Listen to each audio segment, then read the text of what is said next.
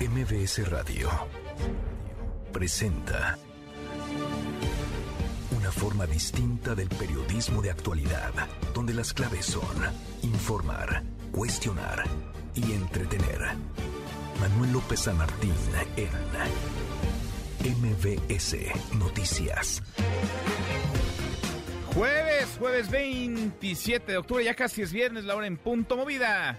Muy movida esta tarde, hay mucha información. Soy Manuel López San Martín, gracias.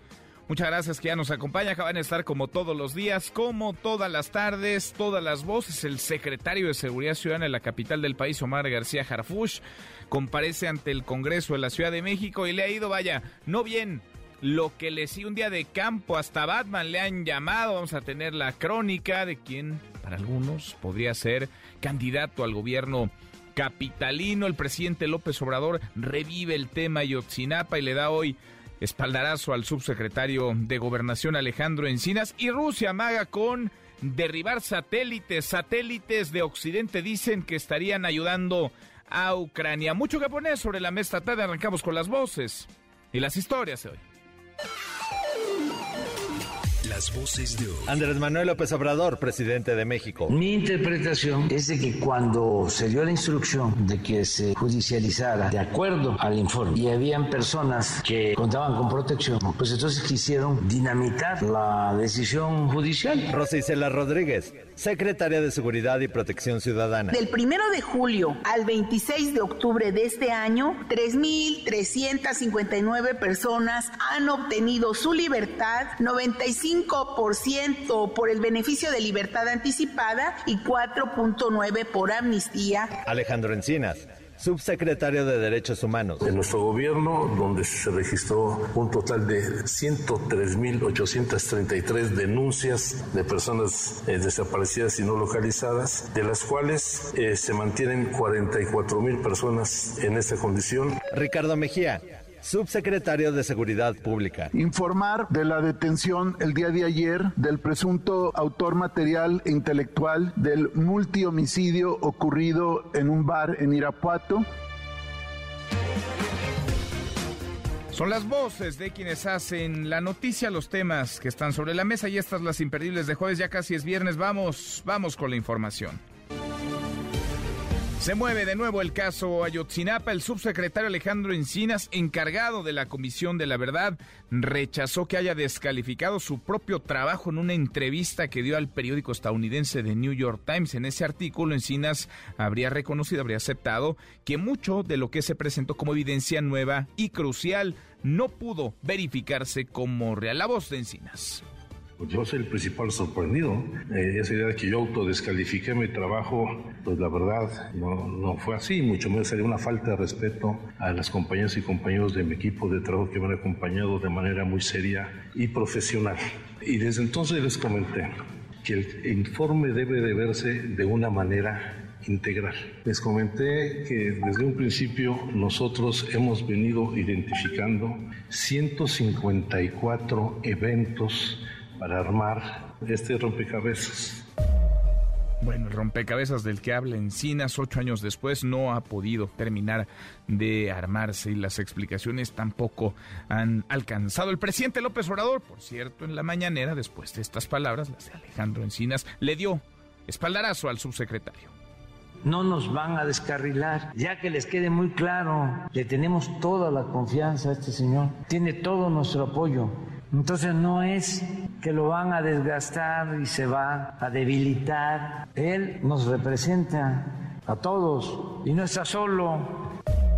No está solo, dice el presidente López Obrador. En otro asunto, en otro tema, hay avances en la investigación sobre el asesinato de Salvador Llamas Urbina, consejero nacional de Morena. Lo mataron a tiros el viernes de la semana pasada en un restaurante. Lo mataron las personas con las que comía.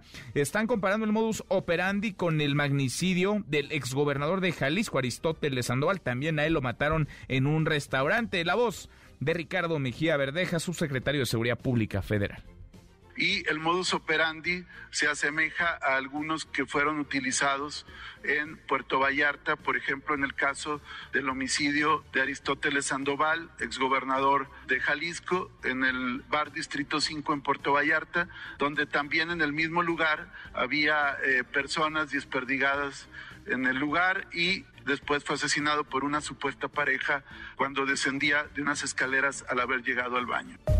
Queda claro es que en Jalisco el crimen organizado se siente con la fuerza, con el poder de asesinar gente a plena luz del día en lugares públicos y muy concurridos, en restaurantes, por ejemplo. Está el hecho hace prácticamente un mes de un intento de secuestro en un centro comercial y no parece haber mayor consecuencia, tampoco mayor respeto a la ley, mucho menos temor de los delincuentes de las bandas del crimen organizado para con la autoridad. Hablando de temas de seguridad, hoy, hoy compareció en el Congreso de la Ciudad de México el secretario de Seguridad capitalino Omar García Harfush, lo compararon incluso con Batman, es la voz del diputado del Partido Verde Jesús Esma. Si hoy vivieran los creadores de las series de superhéroes como son Batman, Spider-Man, Superman, X-Men, no tengo la duda que ellos también basarían en usted una creación de un nuevo superhéroe que podría nombrarlo Harfush, el guardián de la ciudad. Ándele, Harfush del guardián de la ciudad, no bueno. Qué cosa, pues eh, nombros prácticamente salió el secretario de Seguridad Capitalina. En temas económicos, una buena. Las exportaciones mexicanas subieron 4.98% en septiembre, su mayor aumento en siete meses. Alcanzaron los 51.450 millones de dólares, de acuerdo con cifras del INEGI. Siguen los paros, pasan los días, continúa la toma de instalaciones estudiantiles en escuelas, en preparatorias, en facultades, en colegios. Son 18 escuelas en total, 18 planteles educativos, 9 de la UNAM y 9 del Politécnico Nacional. En el mundo, Rusia amenaza con derribar satélites de Occidente. Konstantin Borosnov, funcionario del Ministerio de Asuntos Exteriores ruso, dice que usan estos satélites para ayudar a Ucrania. No mencionó empresas, pero todo indica que es un mensaje para Elon Musk que sigue financiando Internet en todo el territorio ucraniano y que por cierto hoy consolidó la compra de la red social Twitter. Y en las buenas noticias, porque claro que tendremos buenas como todas las tardes. Memo, querido Guillermo Guerrero, ¿cómo estás? Muy bien, Manuel, ¿cómo estás tú? Ya se siente Día de Muertos, ya, por todos lados. Hoy les vamos a hablar de todas las cosas que hay, no solamente en la Ciudad de México, sino en diferentes ciudades de las festividades de Día de Muertos. Una de las festividades que más, que más se festeja, ¿no? Que más se sí, celebran desfiles y también va a haber conciertos por ahí. En la Ciudad de México va a haber Fórmula 1, va a haber... Claro. Hay un montón de cosas, de eso hablaremos. Vamos a estarlo platicando. Gracias, Memo. Gracias, Manuel. Guillermo Guerrero y en los deportes, Nico, ¿qué traes hoy? Arranca la final de la Liga MX. Nicolás Romay, muy buenas tardes. Querido Manuel, me da gusto saludarte. Hoy platicaremos de la final del fútbol mexicano. Todo el previo del Toluca contra Pachuca, el primer capítulo. Vamos a debatir de eso, también de la UEFA Champions League y la eliminación del Barcelona. Y el fin de semana, fin de semana de Fórmula 1 en México. ¿Cómo está el Checo Pérez? De todo esto platicamos. Platicamos, te escuchamos en un rato más, Nico, Nicolás Romay. Hasta aquí el resumen con lo más importante del día. Oiga, ayer se lo platicábamos, ayer se lo informaba. Hoy vamos a estar platicando con Marijose Alcalá, la presidenta del Comité Olímpico Mexicano. Vamos a tener una charla con ella en unos minutos más. México ha dicho que quiere organizar unos Juegos Olímpicos. Nuestro país, lo decía también el canciller Marcelo Ebrard, estaría listo para postularse, para candidatearse, para albergar los Juegos Olímpicos de 2036. De eso queremos platicar con ustedes esta tarde.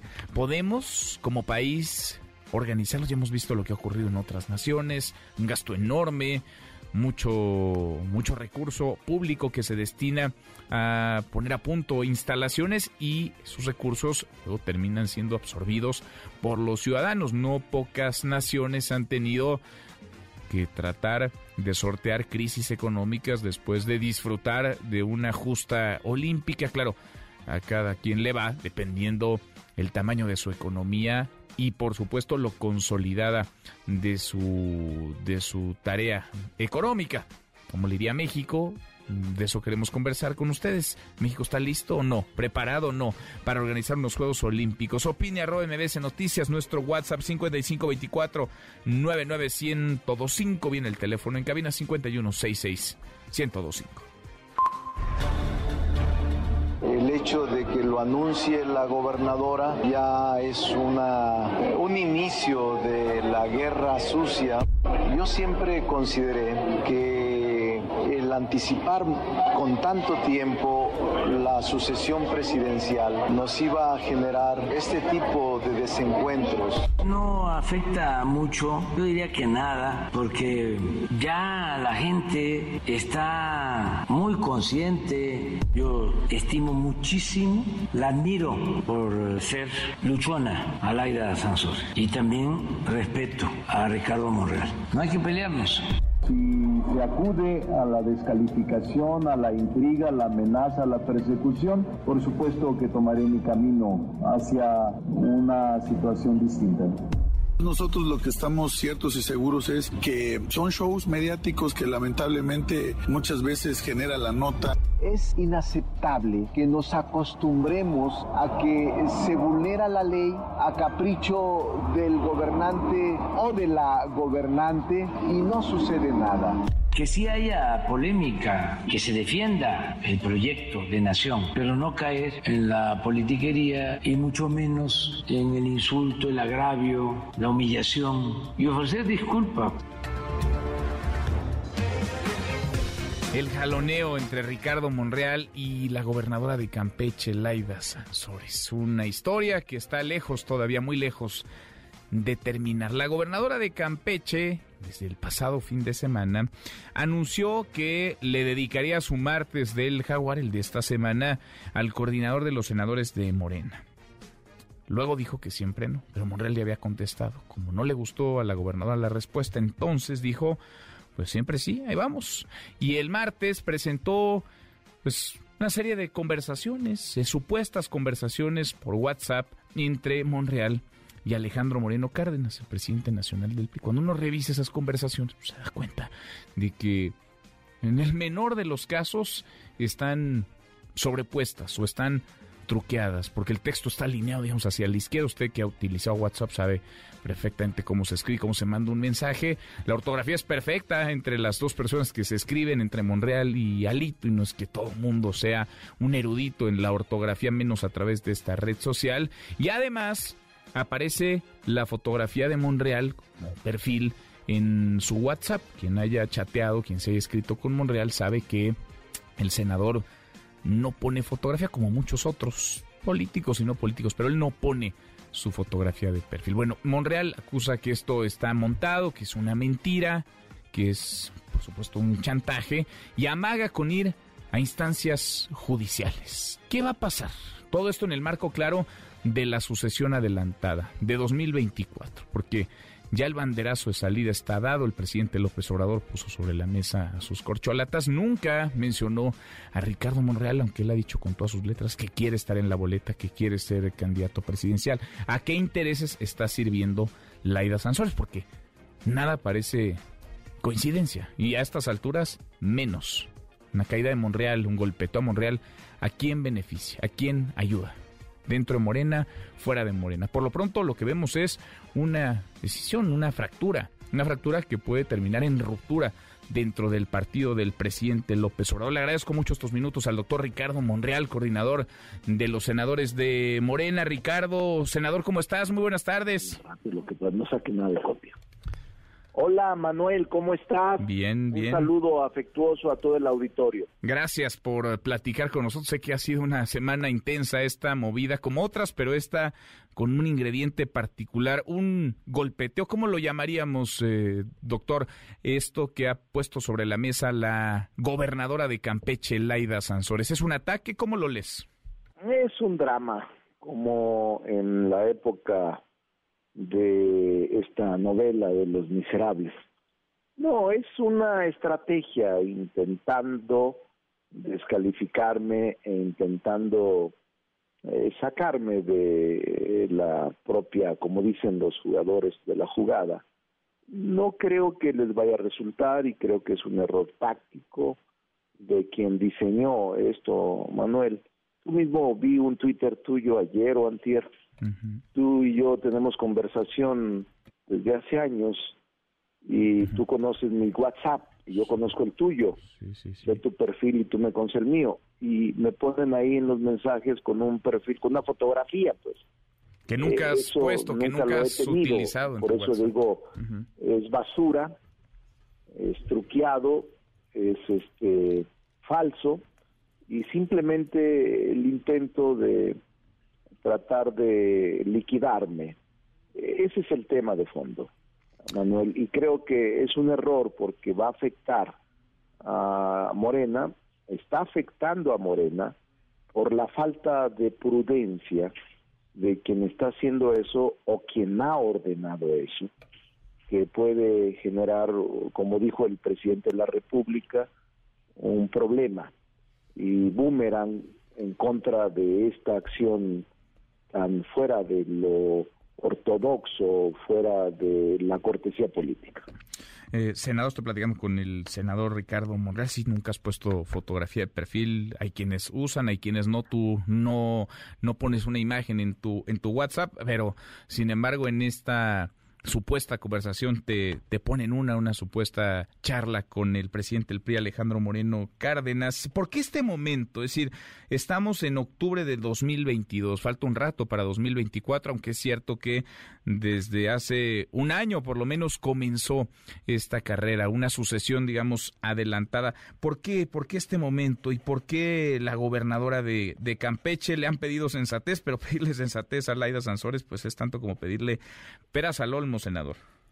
Sí, lamentablemente, mira, el hombre público, la mujer pública o servidores públicos tienen que tener varias características. Una de ellas es la prudencia, porque su función afecta a la sociedad y afecta a su gobierno y a la gente que gobierna. No, no, no se le caracteriza. Por eso a mí me extraña mucho que a mí me haya mencionado. No he tenido ninguna diferencia con ella en ningún momento de mi vida pública, ¿eh? Es más, sí he tenido, y públicamente tú lo sabes, contra el gobernador de Veracruz por su arbitrariedad, por su autoritarismo, por su ilegalidad, pero con ella nunca tuve una diferencia eh, y me extrañó mucho desde el sábado que amenazara con que nos veríamos en su programa y yo nunca entendí, aunque siempre mantuve ecuanimidad y tranquilidad porque no he hecho nunca nada ilegal en mi vida y esto evidentemente es totalmente falso, esta conversación es totalmente falsa. Tú lo sabes, Manuel, en Zacatecas mm, el gobernador tenía en todas las encuestas muy alto el nivel de aceptación. Entonces, vaya, es un simplemente un intento de tratar de eh, generarme una confrontación con este partido, no lo sé, cuál sea su interés, pero no, no, no tengo nada de eso y por eso creo que la presentación de mi denuncia va a ir para adelante porque no podemos aplaudir la ilegalidad, no podemos de ninguna manera eh, solazarnos, eh, alegrarnos, incluso abrazar o felicitar a quienes cometen violaciones a la Constitución y a la ley de manera sistemática. No lo podemos admitir porque si lo admitimos va a ser un problema serio en el futuro. Ahora, ¿será una denuncia por qué delito? Porque pienso, pienso espionaje, pero pues esto no es espionaje, al final de cuentas. En su artículo 16 WhatsApp. dice que las comunicaciones privadas son inviolables, salvo cuando se trate de un pedimento o de una resolución de un juez competente para un asunto concreto. Eh, esa es la única excepción. Todas las demás es una violación a la Constitución y a la privacidad de las personas. Y el Código Penal Federal lo tipifica como una conducta antijurídica. Entonces hay elementos suficientes para configurar la probable comisión de un delito y la sanción correspondiente. Y lo voy a hacer, no voy a ceder, no voy a cejar hasta que se cumpla con la ley y la Constitución. Es, es una denuncia entonces contra la gobernadora, es contra Laida sí, Sansores. Ella lo pronunció, pero además usa recursos públicos porque esa es una televisión estatal. eh, hace uso de los recursos públicos y comete el delito de difundir, aunque haya dicho ella pues, que se lo hicieron llegar en sobrecerrado y que ella no sabía, todo eso, el hecho de la difusión constituye delito. Pues si ese martes del jaguar lo pagan los, los campechanos, senador. Así es, el pueblo lo paga porque es un, eh, una televisora estatal en donde sus trabajadores son pagados por recursos públicos que el pueblo paga a través de sus impuestos. Mm. Bueno, tú no, tú no das un paso para atrás, tú sigues eh, claro que en 2024 quieres estar, que quieres ser candidato a la presidencia. Sí, porque eh, este es una aspiración natural, legítima, porque a la gente decide y yo espero que la gente decida en este caso, no la nomenclatura. No puedo aceptar que la nomenclatura me elimine. Eso sí no lo puedo admitir eh, y menos que haya un interés desmedido en excluirme y que eh, esta persona de Campeche esté simplemente siendo un instrumento de otros niveles para tratar de descalificarme y de desprestigiarme, no lo voy a aceptar, porque ya hay una carrera, una tendencia, hay toda una estrategia de hacerlo desde hace varios meses. Yo he dicho que mandé, voy a estar mandando a hacer, un estudio eh, forense del comportamiento de las redes para demostrar esta red orquestada, organizada y seguramente pagada, que un día me ataca y otro también, y al mismo tiempo alaba a la jefa de gobierno. Entonces, es un error lo que están haciendo, es un error grave eh, lo que están cometiendo, es un exceso desmedido de abuso de poder y lo voy a demostrar. Entonces, detrás, digamos, del, del ataque está claro, Laida Sansores o no detrás, enfrente, pero detrás la mano de la jefa de gobierno, de Claudia Sheinbaum. Sin duda, para mí sí, pero serán los órganos de investigación los que determinen.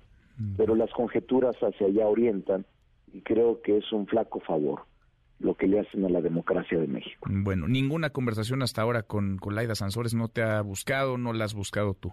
No, no, ninguna. No, no, que sea el órgano jurisdiccional el que defina. Bien. Senador, como siempre, un, un gusto escucharte. Gracias, como siempre. Saludos, Manuel. Igualmente. Un afecto, con afecto y con aprecio a todo tu programa y a todo tu auditorio. Igualmente, senador. Gracias, gracias, Ricardo. Es Ricardo Monreal, coordinador de los senadores de Morena. Pues con todas sus letras, usted lo acaba de escuchar. Dice, en el ataque se ven por lo menos dos manos o cuatro manos. Las Laida Sansores y las de Claudia Sheinbaum. Laura con 23 va a denunciar, por cierto, va a denunciar a la gobernadora de Campeche, a ver dónde topa esto. Pausa y volvemos, hay más. Redes sociales para que siga en contacto: Twitter, Facebook y TikTok. M. López San Martín. Continúa con la información con Manuel López San Martín en MBS Noticias. MBS Noticias con Manuel López San Martín. Continuamos.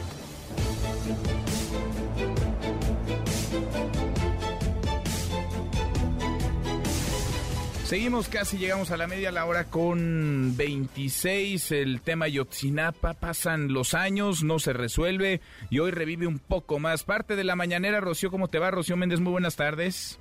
Buenas tardes, Manuel. Y todo parte a raíz de una publicación en el periódico The New York Times. El propio Alejandro Encinas hace algunas puntualizaciones de lo que platicó con este medio, en donde se dice abiertamente a raíz de esta conversación con el responsable de la investigación sobre la desaparición de los 43 normalistas rurales de Ayotzinapa en septiembre del 2014 por parte de este gobierno, que aparentemente en 467 capturas de pantalla hay un porcentaje importante, muy importante, que estaría invalidado. Escuchemos la respuesta de Alejandro Encinas. Ha sido muy difícil comprender un proceso de investigación tan complejo. La información que le brindamos a, New York Times, pues yo soy el principal sorprendido. Esa idea de que yo autodescalifiqué mi trabajo, pues la verdad no fue así. Hemos venido identificando 154 eventos vinculados a la desaparición de los estudiantes, modo, motivo, lugar, participantes y destino. Se contemplan así las capturas de texto, pero no solamente. 55 de estos eventos no coinciden con otras fuentes hasta este momento. De los 99 que tienen coincidencia, 38 tienen una base de capturas con metadatos del 2014 y 61 basados en capturas con metadatos posteriores al 2014. No, no, hay algunos tan consistentes que quitando la captura siguen vigentes. Así de sencillo. E informo, las búsquedas siguen, el acopio de información sigue.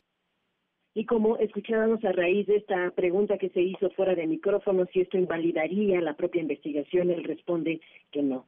Después de que en este mismo trabajo de The New York Times, Manuel, se destaca que el subsecretario Encinas viajó a Israel para proponer que se acogiera Tomás Herón de Lucio al criterio de oportunidad, también habló sobre este factor. Estuvimos a solicitud de los padres de familia que en 21 ocasiones solicitaron que si no avanzaba el tema de la extradición se buscara asumir un compromiso para aportar información para poder acceder al criterio de oportunidad.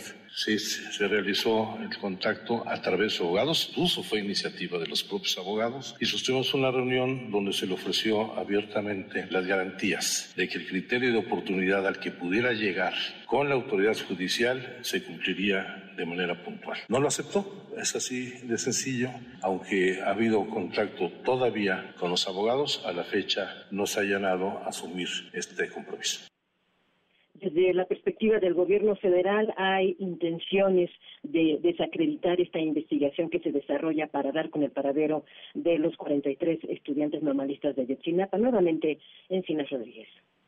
Primero fue enfrentar las resistencias y los obstáculos del viejo régimen y poder abrir la investigación. Luego aparecieron las filtraciones, incluso el informe no testado, con el ánimo de entorpecer los trabajos y alertar a los responsables. Luego siguió una campaña de descalificaciones al informe, a nuestras personas, a todos los trabajos realizados. De ahí pasamos al amedrentamiento, las solicitudes de amparo contra el informe y el amago de abogado de denuncias penales. Ahora pasamos al espionaje. ¿Ahora qué sigue? Pues sea lo que sea que sigue, no vamos a dar marcha atrás. ¿Quién fue quien? Bueno, yo creo que hay mucha gente del viejo régimen ahí presente que mantiene bien informados algunas de las personas sobre las cuales hay procesos iniciados. No vamos a dar nombres, para eso son las investigaciones. Y como ya se ha dicho en días anteriores, estos procesos abiertos son principalmente vinculados con la filtración del documento testado, Manuel. En este marco, el presidente Andrés Manuel López Obrador también insistió en su respaldo al subsecretario Encinas y el trabajo que desarrolla para esclarecer el paradero de los muchachos de Ayotzinapa. No nos van a descarrilar, ya que les quede muy claro, le tenemos toda la confianza a este señor, tiene todo nuestro apoyo. Entonces no es que lo van a desgastar y se va a debilitar. Él nos representa a todos y no está solo.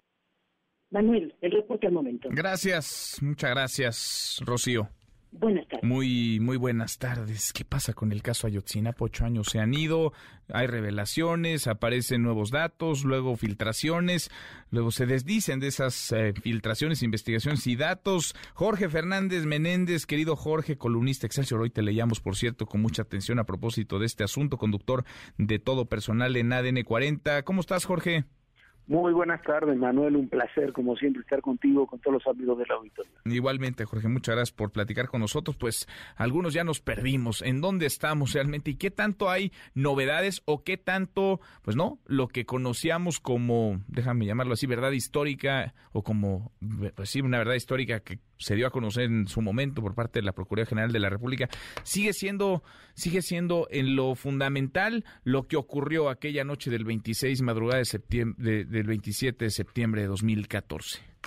Mira, a ver, eh, lo, lo decíamos unos días después, o uno o dos días después de que se presentó el informe, lo platicamos ampliamente, después cuando fue la, de, la detención del general Rodríguez Pérez, al que pudimos entrevistar ahí en el campo militar número uno, lo que presentaba eh, el, el, subsecretario Alejandro Encinas era inverosímil y no estaba sustentado en ninguna prueba, sino en dichos de testigos protegidos que antes habían declarado otra cosa y cuando les ofrecieron ser testigos protegidos declararon a modo, pero esas declaraciones no estaban sustentadas en pruebas. Cuando decía Alejandro Encinas que tenía pruebas nuevas que daban sustento a todo lo demás y que ahora sí tenía la verdadera historia de lo que había pasado, era mentira. Lo que tenía son 467 capturas de pantalla que ahora le reconoció Encinas al New York Times que nunca las verificó y que cuando las verificaron descubrieron que no eran ciertas. Entonces, esos elementos no que ya de por sí no eran válidos en un proceso porque ni siquiera los pudieron incorporar, pero que por lo menos les daban una narrativa, tampoco existen. Y cuando se presentaron esos esas capturas de pantalla que se conocieron a partir del documento filtrado aquel de, que se publicó en Reforma un sábado, eh, a partir de eso dijimos que también era inverosímil, no tenía ninguna lógica lo que ahí se platicaba. El propio Encinas, en un acto de absoluta irresponsabilidad política y judicial incluso, declaró person declaró no fue una plática de café en una cena no no lo declaró que el general Rodríguez Pérez según estos estos documentos que él tenía eh, había ordenado asesinar a seis de los jóvenes días después de los hechos del 26 de septiembre. No tenía nada, lo único que tenía era una captura de pantalla que ahora sabemos, sabemos toda la historia, porque él mismo la cuenta en el New York Times, que era falsa, que no, no tiene, no fue verificada, no fue verificada por la desconfianza de Encinas, él también lo dice, eh, con la fiscalía y las guardó para sí, no las llevó a los peritos que son peritos de forenses de, esto, de, cibernéticos que, que son los que tienen que autentificar si eso es real o no. O sea, la evidencia nueva nunca pudo verificarse. Dijo que no son reales. La, evidencia, la evidencia nueva, Jorge, nunca pudo verificarse, no se quiso verificar o no pudo verificarse. El hecho es que no está comprobada primero no se quiso verificar y cuando después se verificó, cuando le comenzaron a decir desde el grupo interdisciplinario, oye, esas capturas de pantallas que tú tienes no coincide el lenguaje de los personajes que sí tenemos identificados con lo que tienen en sus teléfonos, eh, se mandó verificar y resultó, como dicen Cinas en el, en el New York Times, que no son verdaderas. Ese, ese es el dato duro. Después todo este largo amedrentamiento que dice, habla del que habla Alejandro y demás, eh, me parece una, una muy buena justificación, pero el dato duro es ese y en torno a eso eh, gira toda la narrativa que se construyó en el informe de agosto. Mm, qué, qué cosa. Es decir, lo que se ha venido diciendo, lo que se ha venido vendiendo, lo que en reunión son más de 10 reuniones con los padres de familia, con los familiares de Ayotzinapa, de los desaparecidos de Ayotzinapa, lo que a ellos se les ha asegurado, pues no puede ser comprobado no ha podido ser verificado, Jorge. No puede ser verificado, o sea, pero hay, hay un elemento que ya también lo hemos platicado, Manuel, en otra ocasión, que me parece mucho más grave. Eh, hay cosas que no sabemos de lo que pasó en Ayotzinapa, pero hay cosas que sí sabemos de lo que pasó en Ayotzinapa. Y buena parte de lo que sí sabemos, además de todos los otros trabajos que se han podido realizar, confesiones, otros temas testimoniales, es lo de los capturas de ahí sí de BlackBerry que hicieron eh, la DEA entre narcotraficantes de Iguala y narcotraficantes de Chicago, de Guerreros Unidos, durante varios días era una investigación que no tenía nada que ver con Ayotzinapa y les tocó las grabaciones de los días de 26, 27, los días anteriores y posteriores.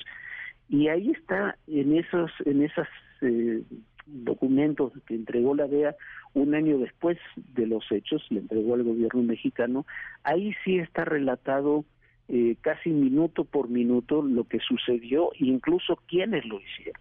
Incluso en esas cintas el que es el testigo protegido estrella ahora de, de la fiscalía es este del cabo Gil, Humberto López Astudillo, eh, aparece y aparece como lo que es el jefe de sicarios que participó activamente en el asesinato de los muchachos aquellos días.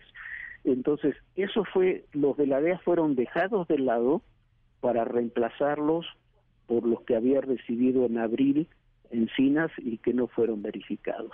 Me parece que lo que teníamos de certidumbre de la de la investigación, lo que realmente servía de la investigación, lo que nos permitía darle un contexto general la investigación se desechó por algo que resultó ser una quimera. Qué cosa. En fin, y pasan los, los años y seguimos envueltos en esta conversación, Jorge, y sigue siendo muy rentable para algunos hablar, seguir hablando de Ayotzinapa. Y lo va a seguir haciendo porque esto me temo que, ¿te acuerdas que hablábamos también del caso Chapa de Sanilla? Va a ser como el caso Chapa de Sanilla, se enredó y se politizó y se eh, mintió tanto en todo esto que finalmente nunca supimos eh, quién mató a Colosio, quién mató a Ruiz. Qué cosa. Pues sí.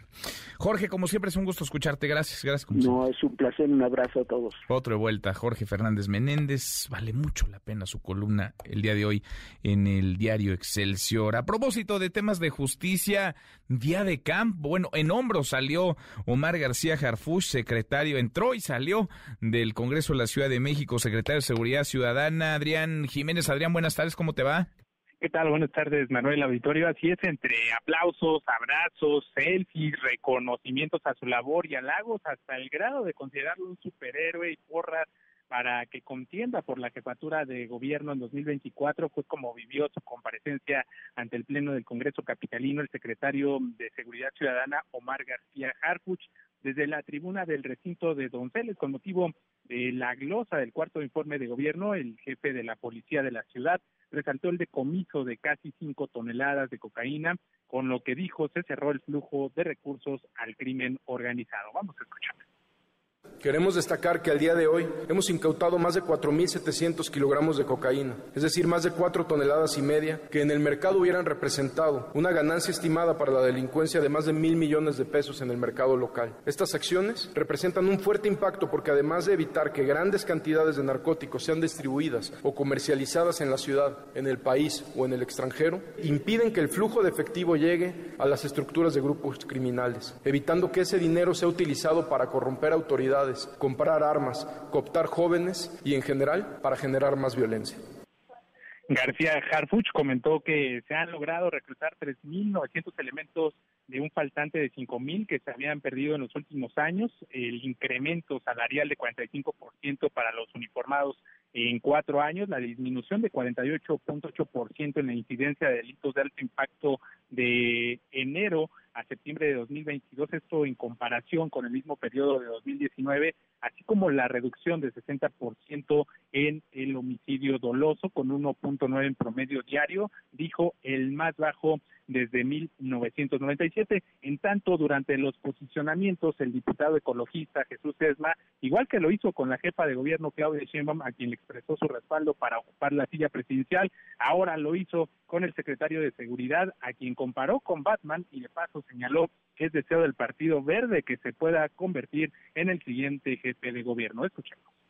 No tengo la duda que ellos también basarían en usted una creación de un nuevo superhéroe que podría nombrarlo Harfush, el guardián de la ciudad. Segundo tema, secretario. Si también tomáramos el ejemplo de que Batman, ese Batman, ese superhéroe, que regresó la tranquilidad a los habitantes de la ciudad gótica, por lo que después esas mismas personas pedían a gritos que Batman se convirtiera en el alcalde de esa ciudad, hay que recordar que esa decisión solo era de Bruce Wayne. Y le dejo esa reflexión porque así lo queremos en el Partido Verde.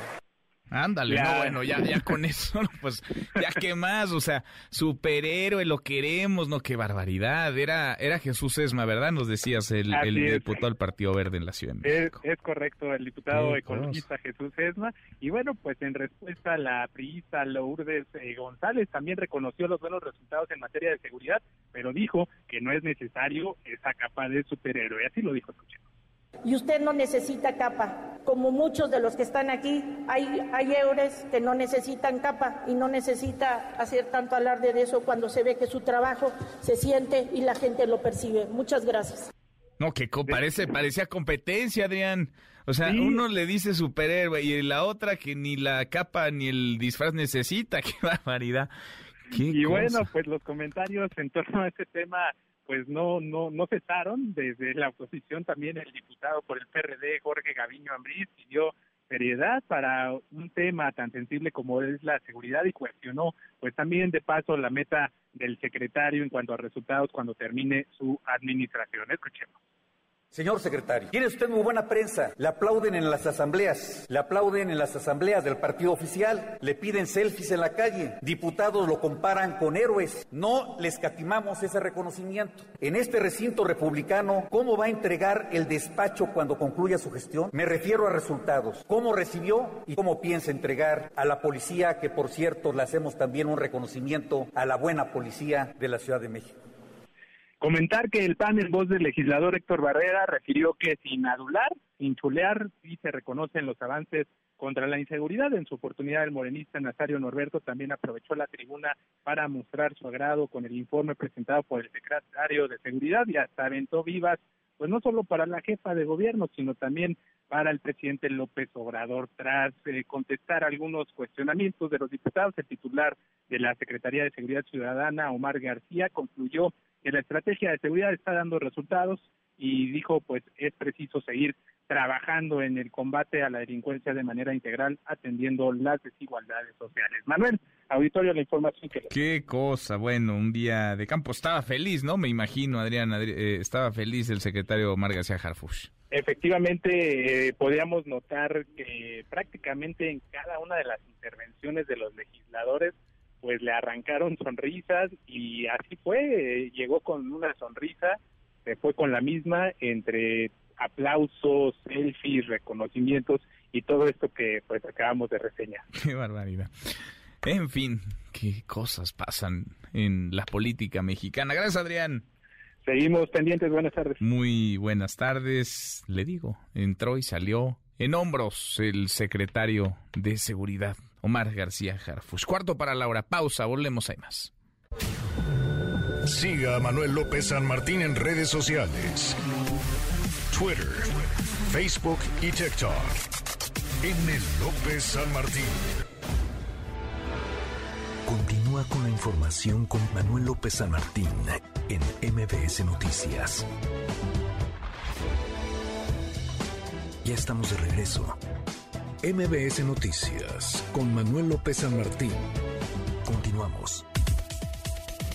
Los numeritos del día. Citlali, ¿sabes Citlali? Qué gusto, qué gusto saludarte. ¿Cómo estás? Hola Manuel, buenas tardes a ti, buenas tardes también a nuestros amigos del auditorio. Te comento que operan mixtos en este momento los principales índices en Wall Street. El Dow Jones Industrial gana 1.11%, pierde el Nasdaq 1.53% y está perdiendo el S&P BMW de la Bolsa Mexicana de Valores 0.80%. Se cotiza en 48.930.99 unidades. En el mercado cambiario, el dólar en ventanilla bancaria se compra en 19 pesos con 25 centavos, se vende en 20 pesos con 36, el euro se compra en 19 pesos con 58, se vende 20 pesos con 8 centavos. Finalmente te comento que el precio de la criptomoneda más conocida, el Bitcoin, se ubica en 408.280 pesos por cada criptomoneda. Manuel es buenas tardes. Muy buenas tardes, Itlali.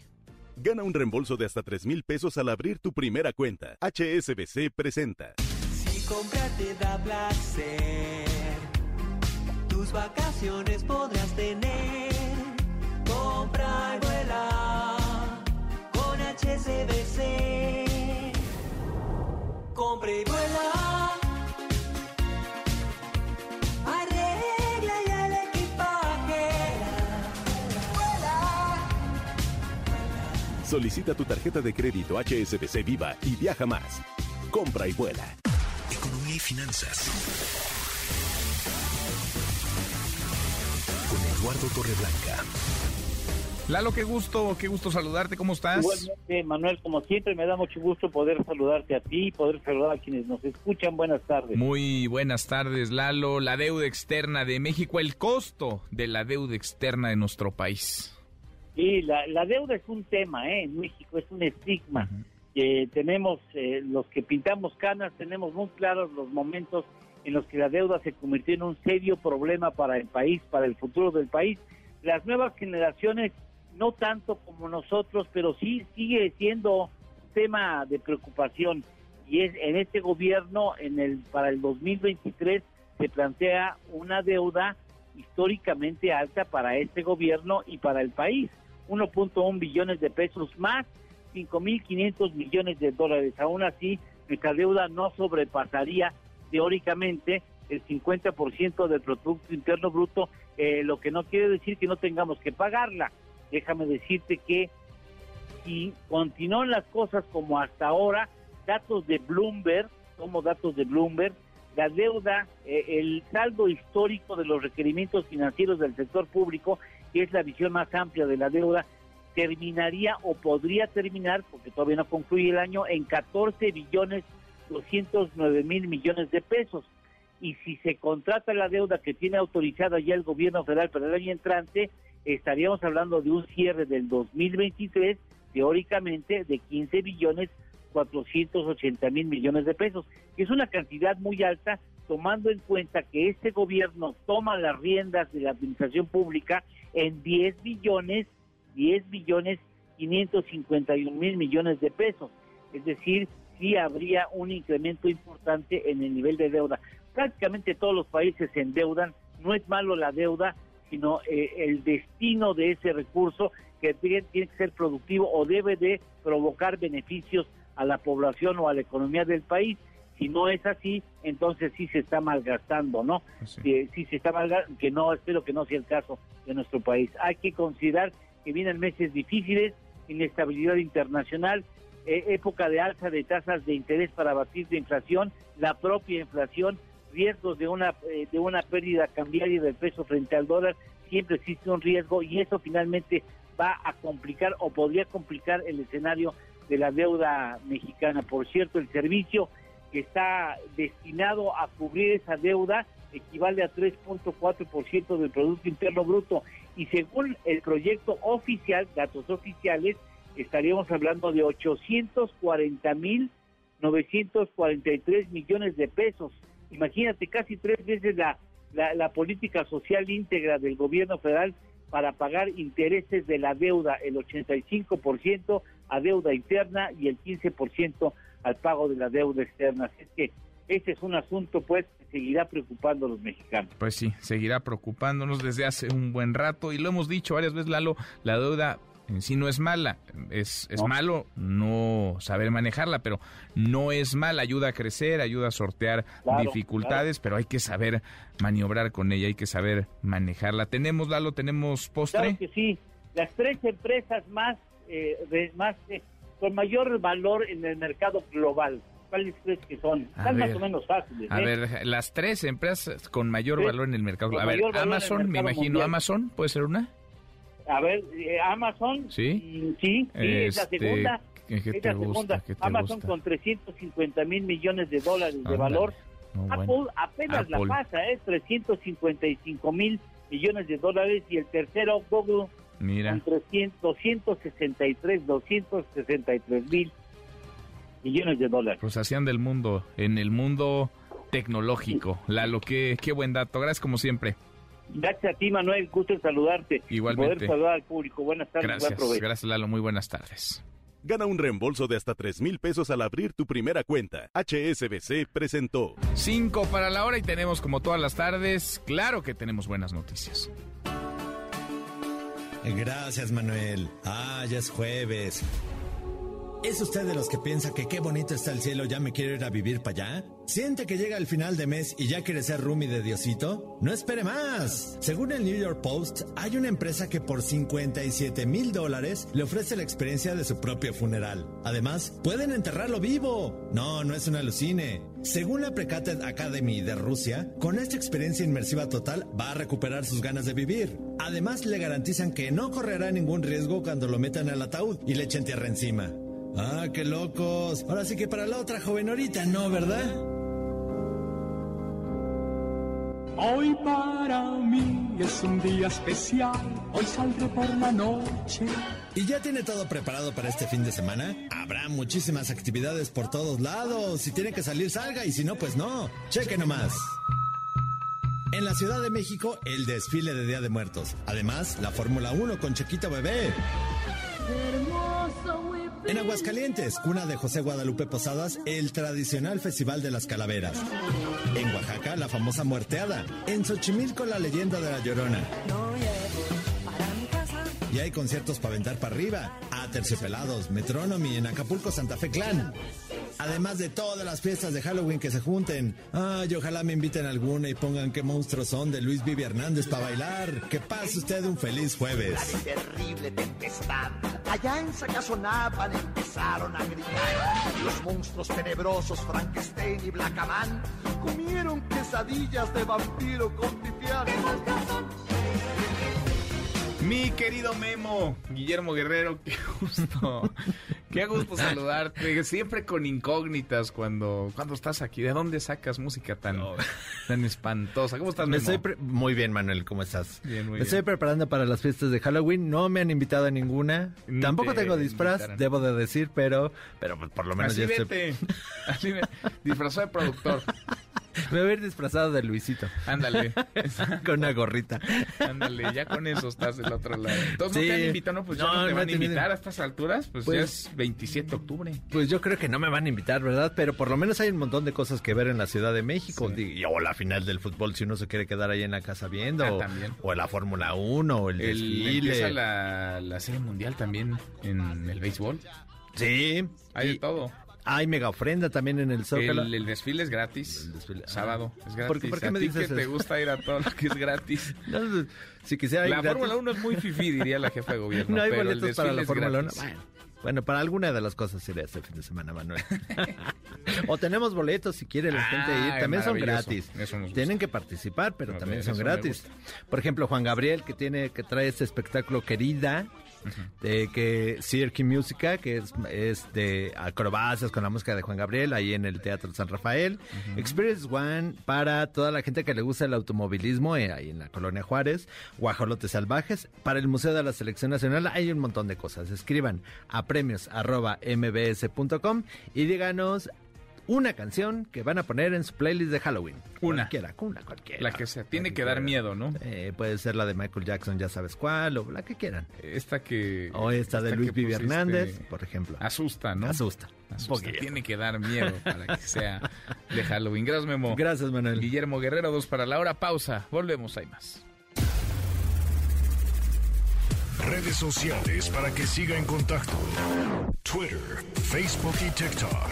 M. López San Martín. Continúa con la información con Manuel López San Martín en MBS Noticias. Ya estamos de regreso. MBS Noticias con Manuel López San Martín. Continuamos. La hora con cuatro es jueves. Ya casi es viernes, jueves 27 de octubre. Revisamos las redes, cómo se mueven las cosas en Twitter. Caemos en las redes. No le gustó al presidente y hoy criticó el nuevo proyecto de prisión preventiva del ministro de la Corte, el ministro de la Suprema Corte de Justicia, Luis María Aguilar. Más de la mañanera, Rocío, ¿cómo te va? Rocío Méndez, buenas tardes otra vez. Buenas tardes, Manuel. Fue abierto el rechazo del presidente Andrés Manuel López Obrador a este proyecto del ministro Luis María Aguilar Morales de la Suprema Corte de Justicia de la Nación sobre la no aplicación del artículo 19 de la Constitución para invalidar la prisión preventiva oficiosa. Escuchemos. Yo no estoy de acuerdo con eso. Desde luego somos respetuosos de lo que decida la Suprema Corte. Pero miren lo que están proponiendo, que los factureros puedan salir de la cárcel. Quieren impunidad para los factureros. O sea, ¿cómo la Corte otra vez? De veras, es vergonzoso. ¿Cómo proteger a delincuentes nada más porque son potentados o de cuello blanco? Que no hace falta que haya justicia para el pobre, solo están dedicados a proteger a los potentados y además corruptos. Nos costó muchísimo el que se tipificara como delito este tipo de defraudación fiscal. Era vergonzoso lo que sucedía y eso es lo que quieren ahora, que aceptemos. Lo envuelven, ¿no? En el lenguaje leguleyo de decir no a la prisión preventiva. También en Palacio Nacional, Ricardo Mejía, el subsecretario federal de Seguridad Pública, explicó las razones del rechazo a este proyecto. Es una acción de inconstitucionalidad. Pretenden dejar sin efecto la prisión preventiva oficiosa para delitos fiscales graves, como es el contrabando y la defraudación fiscal, la expedición, venta, enajenación, compra o adquisición de comprobantes fiscales que amparen operaciones inexistentes, falsas o simuladas. Entonces, el proyecto lo que quiere es que ellos puedan estar en los procesos penales sin estar en prisión con una serie de ventajas y comodidades procesales cuando pues, son delitos de cuello blanco que causan enormes daños al fisco. Todo esto se estableció con una reforma y el proyecto quiere echarlo abajo, además modificando por la puerta de atrás de manera fraudulenta la propia Constitución porque ellos ya quieren interpretar lo que es una prisión oficiosa, que hay que estarla alegando en cada caso a criterio del juez, lo que puede dar motivo a corrupción y a contubernio entre abogados y juzgadores. Manuel, el reporte al Bueno, pues no gustó en el gobierno federal, no le gustó al presidente y tampoco al subsecretario Ricardo Mejía. Gracias, muchas gracias, Rocío. Buenas tardes. Oiga, eh, bueno y buenas tardes. A propósito, autoridades federales afirman que el asesinato del eh, consejero nacional de Morena, de Salvador Llamas, el pasado viernes en un restaurante en Guadalajara, Jalisco, se parece mucho, el modus operandi se asemeja al utilizado en el homicidio del exgobernador Aristóteles Sandoval, también lo mataron en un restaurante, también allá en Jalisco, el Samarta Gutiérrez, el Samarta, buenas tardes, ¿cómo estás? Gracias, muy bien. Eh, Manuel, comentarte que así fue, así lo dijo el propio subsecretario de Seguridad Pública y Protección Ciudadana de México, Ricardo Mejía, quien informó que peritos siguen analizando los videos de los negocios aledaños a este restaurante donde fue asesinado el exfuncionario de Puerto Vallarta, Salvador Llamas. De hecho, dijo que se establece la mecánica de hechos y se examina la telefonía para determinar todas las operaciones y hechos previos y posteriores a este crimen que eh, desató una eh, balacera. Adelantó, como bien lo dices, que el modus operandi del asesinato del consejero nacional de Morena se asemeja a lo que ocurrió el 18 de diciembre de 2020 allá en Puerto Vallarta, cuando fue asesinado el exgobernador Jorge Aristóteles Sandoval Díaz. Si te parece, escuchamos al subsecretario de Seguridad Pública y Protección Ciudadana, Ricardo Mejía. Y el modus operandi se asemeja a algunos que fueron utilizados en Puerto Vallarta, por ejemplo, en el caso del homicidio de Aristóteles Sandoval, exgobernador de Jalisco, en el bar Distrito 5 en Puerto Vallarta, donde también en el mismo lugar había eh, personas desperdigadas en el lugar y después fue asesinado por una supuesta pareja cuando descendía de unas escaleras al haber llegado al baño. Afirmó el funcionario federal que mantiene comunicación permanente con el gobernador de Jalisco y el fiscal Luis Joaquín Méndez Ruiz. Reveló que la federación participa activamente en la investigación que encabeza el Estado. Aquí la voz de Ricardo Mejía. Hay un grupo de trabajo de la Coordinación Nacional Antisecuestros colaborando en las investigaciones. Se han estado revisando eh, videos, toda la mecánica de los hechos, antecedentes, algunas líneas de investigación y están en curso la revisión de todas las cámaras aledañas y trabajos de telefonía para determinar eh, todas las operaciones y hechos previos y posteriores a este evento. Ricardo Mejía aseguró a Manuel que también ya hay líneas de investigación y se tiene la convicción de que se va a dar o se van a encontrar a los responsables. De los lesionados, solo uno permanece hospitalizado. El cuerpo de la persona que quedó fuera del establecimiento sigue sin identificarse y el gobernador del estado, por su parte, solamente dijo que con la información que en las últimas horas le dio el Centro Nacional de Inteligencia, la estrategia de seguridad en Jalisco será modificada porque este evento donde muere Salvador Llamas, al igual que la balacera de Latmar, bueno, se originó por un reacomodo interno del cártel Jalisco Nueva Generación, así que están alertas ante la sospecha de que se pudieran generar eh, nuevos actos de violencia en, sitios públicos aquí en Jalisco, Manuel. Bueno, pues qué cosa. Este, este caso, como otros, y ya los platicamos a lo largo de esta semana en San Marta, son muchos los hechos en los últimos, los últimos meses y en los últimos años allá en Jalisco, en lugares con alta concurrencia, lugares públicos, lugares donde hay muchas personas atestiguando la comisión de estos crímenes, de estos asesinatos, de estos homicidios. Gracias, muchas gracias, Marta. Al pendiente, buenas tardes. Muy, muy buenas tardes. Oye, el presidente del PRI, Alejandro Moreno, reiteró que su partido no va a apoyar una reforma electoral que debilite al INE o al Tribunal Electoral. ¿Cuánta credibilidad puede tener la palabra de quien una y otra vez ha faltado a lo prometido, a lo comprometido, a la palabra empeñada? Alberto Zamora. Alberto, buenas tardes, ¿cómo estás? Hola, ¿qué tal? Muy buenas tardes, Manuel. Así es, pues como lo acabas de mencionar, Alejandro Moreno, el dirigente nacional del PRI, dice que su partido no va a apoyar esta reforma que está impulsando Morena porque dice pues debilitaría al INE o al Tribunal Electoral. Ante las acusaciones de que podría respaldar esta propuesta de Morena y sus partidos aliados en materia electoral, Moreno Cárdenas sostiene que pues se trata de instituciones sólidas y confiables que han costado años construir. En redes sociales difundió mensajes donde señala también o da a conocer un extracto del discurso que ofreció justamente durante la sesión del Consejo Político Nacional, donde pues expresa que su partido no apoyará esta reforma. Escuchemos nuestro rechazo a la reforma electoral o a una iniciativa que atente contra el INE, contra el Tribunal Federal Electoral o contra las instituciones que garanticen la competencia y la democracia en nuestro país. Es clara la posición del PRI. No a ninguna reforma que dañe la democracia en nuestro país. Y bueno, por su parte, también fijó postura el PRD, el dirigente nacional de este partido, Jesús Zambrano, señala que justamente el PRD espera que todas las fuerzas políticas de oposición, especialmente el PRI, voten en contra de la reforma electoral.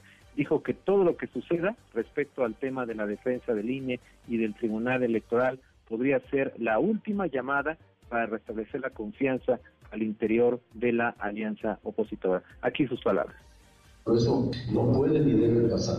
Y entonces esta, como lo dije y lo puede ser la última llamada para que se reconstituya una confianza eh, y que retomemos la ruta de los acuerdos aliancistas que son necesarios para el país. Dijo que por lo pronto el PRD va a mantener su postura firme en contra de modificar las normas que garantizan la autonomía de los órganos electorales. Manuel, el reporte. Gracias, muchas gracias Alberto. Gracias, buenas tardes. Muy buenas tardes. Bueno, ahí están los dichos de Alito, Alejandro Moreno Cárdenas. Ha mentido varias veces, ha faltado a su palabra muchas, muchas ocasiones. ¿Qué tanto creerle? Poco, realmente muy poco. Bueno, y aunque hace unos días llamó Fifi al evento, al Gran Premio de la Fórmula 1 y la jefa de gobierno Claudia Sheinbaum anunció la renovación del contrato con la Fórmula 1, Gran Premio de México. Desde ayer matizaba y es que, vaya, es un evento, puede o no gustar, pero es un evento que deja una enorme derrama económica que genera mucho empleo directo e indirecto. Juan Carlos Alarcón, Juan Carlos, buenas tardes, ¿cómo estás? Efectivamente, Manuel, mucho gusto en saludarte. El Gran Premio de la Fórmula 1 en Ciudad de México se extenderá hasta el próximo 2025 en un esfuerzo más por hacer de la capital mexicana el mejor destino para eventos de mayor nivel en todo el mundo. La jefa de gobierno Claudia Sheinbaum y Alejandro Soberón, presidente ejecutivo y director general de CIE, informaron que no existen recursos públicos en esta ampliación de contrato y permanecerá el modelo de 40 colectivos empresariales que aportan los recursos necesarios para la celebración de este evento deportivo. Escuchemos. Gracias al liderazgo de la doctora Claudia Sheinbaum, al gobierno de la Ciudad de México, el Gran Premio Mexicano se mantendrá en el calendario de Fórmula 1 hasta 2025. Fórmula 1 en esta nueva etapa que son hoy siete años, ha representado algo muy importante para nuestra ciudad. Es una derrama económica que, como ya lo mencionó Alejandro, sumada puede llegar hasta los 20 mil millones de pesos el año pasado, en tan solo prácticamente un fin de semana pero tiene mucho más que ello, porque la ven millones y millones de personas en todo el mundo y muestran la belleza, la grandeza de la Ciudad de México. En el marco del 60 aniversario del primer Gran Premio en México coincidieron en afirmar que la ampliación del contrato se logra por varias razones como amplia oferta hotelera, afición, seguridad ciudadana, infraestructura y transporte público, riqueza cultural y gastronomía en conferencia de medios efectuada en el Autódromo Hermanos Rodríguez, donde inauguraron el primer eh, museo de en esta materia, el titular del CIE, Alejandro Soberón, sostuvo que en los seis años anteriores el Gran Premio de México acumuló como derrama económica 89.527 millones de pesos, en el, además de la creación de 57.000 empleos. El principal atractivo de la carrera, el piloto mexicano de la escudería Red Bull, Sergio El Checo Pérez, hizo su aparición en medio de la conferencia y se congratuló por la ampliación del contrato hasta 2025. Escuchemos. Estoy muy contento, ¿no? Es de, esta gran fiesta, de, de, lo que traemos a todo nuestro país y lo que representa este evento, ¿no? Como, como país. Entonces estoy muy contento y feliz por la extensión, ¿no? Que vamos a tener muchos años más esta fiesta y, bueno, espero que sea un, un, excelente fin de semana y, que todo nos salga bien. El, el, equipo llega en un gran momento y esperemos que, que todo nos salga bien y sea, eh, antes que nada, un, un gran evento para, para, nuestro país y que una vez más, ¿no? Sea el, el evento de, del año en la Fórmula 1. Los organizadores del Gran Premio de México donaron al gobierno de la ciudad 2.500 boletos para cada uno de los tres días del evento, mismos que serán repartidos a niñas, niños y jóvenes de escasos recursos. Manuel, el reporte que tengo. Gracias, eh, muchas gracias Juan Carlos. Muy buenas tardes. Muy buenas tardes. Pues se queda entonces la Fórmula 1 y qué bueno, qué bueno que vaya quien le guste, que no vaya quien no le guste, pero que siga generando empleo y derrama, sobre todo derrama económica. Tendencia el hashtag Twitter. Elon Musk, a través de su cuenta, esta red social, el multimillonario dueño de Tesla, dijo que comprará Twitter para ayudar a la humanidad. No quiere que se convierta, dice, en un infierno anárquico donde se puede decir cualquier cosa sin repercusiones. Así que ahora sí, después de mucho jaloneo, Elon Musk lo dice y lo consolida, va a comprar Twitter, toda la red social, 44 mil millones de dólares. Y a propósito de compras, es tendencia el hashtag Pal Norte, cinco minutos, menos de cinco minutos, y se agotaron los boletos para este festival de música. Pal Norte se llama, provocó críticas esto en redes sociales, de inmediato comenzó la venta, pero de revendedores también en distintas plataformas ofreciendo boletos hasta en el triple de su precio normal. Deportes con Nicolás Romay en MBS Noticias. Querido Nico, qué gusto, qué gusto saludarte, ¿cómo estás? Muy bien, Manuel, encantado de saludarte como siempre. Y fantástica noticia la renovación del Sí. Gran Premio de, de México. La verdad es que creo que México como país y la Ciudad de México especialmente han demostrado estar a la altura de los grandes eventos y que tengamos todavía Fórmula 1 por varios años más es una gran noticia porque, caray, no es casualidad, Manuel, que año tras año sea nominado y sea ganador del mejor gran premio de todo el circuito. Porque estás hablando de que va a las grandes ciudades del mundo y México algo tiene, algo hace bien, que siempre queda en las primeras posiciones. Sí, sí, sí, sí, siempre, sin duda. Es un orgullo. Por ahí había patinado la jefa de gobierno llamando al evento uno muy fifí. La realidad es que, pues sí, los boletos son caros, son caros en todo el mundo. ¿eh? Este evento, pues no, no es cualquier cosa. Pero por el espectáculo que implica, por la logística que hay detrás, pues es un evento de talla mundial. Y por la derrama económica que genera, qué bueno, Nico, qué bueno que la Fórmula 1 se quede en México. Sí, no es para nada sencillo el poder llevar a cabo este evento y la verdad es que México ha respondido y ha estado a la altura de, de eso. Y es fin de semana de carrera, así que el día de mañana, hoy ya se terminaron todas las actividades, todas las acciones, ya los pilotos están concentrados, recorrieron el, el gran el Autódromo Hermanos Rodríguez, conferencias de prensa oficiales, el día de mañana prácticas libres 1-2, el sábado la calificación y el domingo la gran carrera. Allá nos vemos, ¿no? Allá vas a estar, Nico. No te pierdes un, un gran evento. ¿Qué vas a hacer? Porque el domingo hay mucha actividad. A ver, está eso. Está el- la serie la serie mundial, las grandes ligas en el béisbol en los Estados Unidos. La final de la Liga MX. ¿Qué vas a hacer con tanto deporte, Las- Nico? Serie Mundial que arranca el día de, de mañana. Tenemos también la, eh, la final del fútbol mexicano entre Pachuca y Toluca, que por cierto, hoy vivimos el, el primer capítulo, Manuel. Hoy en Toluca, el primer capítulo de este partido, esperando que sea un buen duelo, que tanto Tuzos como Toluca demuestren el por qué llegaron hasta donde llegaron, ¿no? Toluca eliminando al América, que lucía como favorito, y Pachuca siendo muy contundente y sobre todo muy regular, porque Pachuca, recordarás, Manuel, pierde la final del torneo pasado contra el Atlas, pero Pachuca en los últimos dos torneos ha llegado a la final y la ha cerrado en su casa, Sí, lo cual no. habla de ser sumamente regular. Sí, sí, sí, sí. Va a ser un buen partido, Nico. Andan muy bien los dos. Esperemos que, que así sea y que podamos disfrutar de un buen encuentro de fútbol. Fíjate, Toluca no es campeón, Manuel, desde el 2010. O sea, Ay, ya son muchos rato, años sí, sí, sí. desde que el Toluca no es campeón, que te recordarás en la década de, de los noventas, en la década del 2000, pues el Toluca maravilló. Era el Toluca de No, Vicente no. Sánchez, de Cardoso, de Cristante, y era un Toluca que dominaba. Así como en los noventas el Necaxa, Sí. pues yo diría a finales de los 90 y principios del 2000, Toluca fue una máquina de hacer Un fútbol. equipazo, sin duda. Bajo la dirección de Lojitos Mesa, Nico, ¿te acuerdas? Sí, de Lojitos Mesa y también de Ricardo Lavolpe en su momento, Sí. que no sale campeón Lavolpe porque se va a la selección, pero también Lavolpe de alguna manera sí es parte importante de, de ese Toluca y hoy de nueva cuenta en una final. Y lo de Pachuca, pues muy constante, ¿no? Pachuca la verdad es que las últimas décadas siempre ha estado ahí peleando por cosas. Así que hoy el primer capítulo. Buen partido, muy buen partido, habrá que verlo. Oye, Nico, ¿qué dice Bernardo de la Garza sobre la posibilidad de que México eh, se postule, sea candidato a los Juegos Olímpicos como organizador de los Juegos Olímpicos de 2036? muy ilusionados, ¿eh? La ¿Sí? verdad, muy ilusionados porque, y nos lo explicaba ayer en Marca Claro Marijose Alcalá, pudimos eh, platicar con, con ella, la representante del Comité Olímpico Mexicano, y nos decía que la nueva modalidad de, de los Juegos Olímpicos es que no se comprometa la economía de ningún país Mm, ¿no?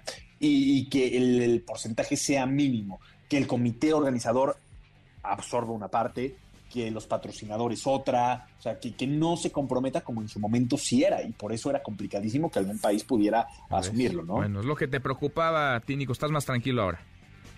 Sí, Sí, eh, está estamos más tranquilos y ojalá que se pueda lograr, ¿no? Siempre y cuando no se comprometa nada, pero ojalá que se pueda lograr, porque volvemos a lo mismo, Manuel. NFL perfectamente bien organizada y siendo un éxito. Fórmula 1 perfectamente bien organizada y siendo un éxito. Eh, al abierto mexicano de tenis en Acapulco, lo mismo. El golf, que es un eventazo y que lo han hecho de maravilla. Es increíble, ¿no? Sí, sí. De que se puede, se puede. El asunto es que haya orden, ¿no? Sí. Es que haya. Bueno, pues ahí está lo que dicen. Vamos a platicar al ratito nosotros también con María José Alcalá, a ver qué, a ver qué nos cuenta Nico. Pero mira, ya me das luz, entonces ya el tema económico no se Te va recargaría a explicar muy directamente en todo el país. Y ahí sí, pregúntale cómo se divide ese porcentaje de quién asume qué costo, ¿no? Porque ella lo tiene sumamente claro. Y también, sobre todo, los pasos, y lo explica muy bien Marijose, los pasos que se tienen que seguir para poder lograrlo. Mm, Bueno, pues tomo nota aquí, Nico. Tomo nota. Y ahora le preguntamos a María José Alcalá. En un ratito más los escuchamos. A las 3 estamos listos, Manuel. Marca claro por MBS Radio para platicar de todo esto y mucho más, porque vaya que hay información deportiva. Abrazo grande, Nico. Abrazo. Nicolazo, Michael. Los deportes pausantes, una vuelta por el mundo de la mano de mi tocayo Manuel Marín y volvemos, hay más. Internacional. El presidente de Rusia, Vladimir Putin, advirtió que el mundo se enfrenta a la década más peligrosa desde la Segunda Guerra Mundial. Acusó a Estados Unidos de imponer un modelo unipolar y reiteró que Ucrania no existe como país, pues forma parte del legado ruso.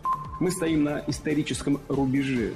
Nos encontramos ante una coyuntura histórica. Nos espera la década más peligrosa, imprevisible e importante desde la Segunda Guerra Mundial. Occidente no puede gobernar en solitario la humanidad, pero lo intenta desesperadamente y la mayoría de los pueblos del mundo ya no están dispuestos a aceptarlo. Pero la guerra en Ucrania no es la única amenaza que enfrenta el mundo. El Fondo Monetario Internacional advirtió que la mitad de los países de la eurozona experimentarán una recesión el próximo año. Es la voz de Cristalina Yorieva, gerente del Fondo Monetario Internacional. El impacto a las economías europeas es tal que, de hecho, esperamos que la mitad de los países de la eurozona experimenten al menos dos trimestres de crecimiento negativo. En otras palabras, una recesión. Para que se hagan una idea de lo importante que es el impacto para Europa, nuestras proyecciones antes de la pandemia y nuestras proyecciones actuales difieren en medio billón de euros. En otras palabras, la pérdida para los europeos es bastante dramática.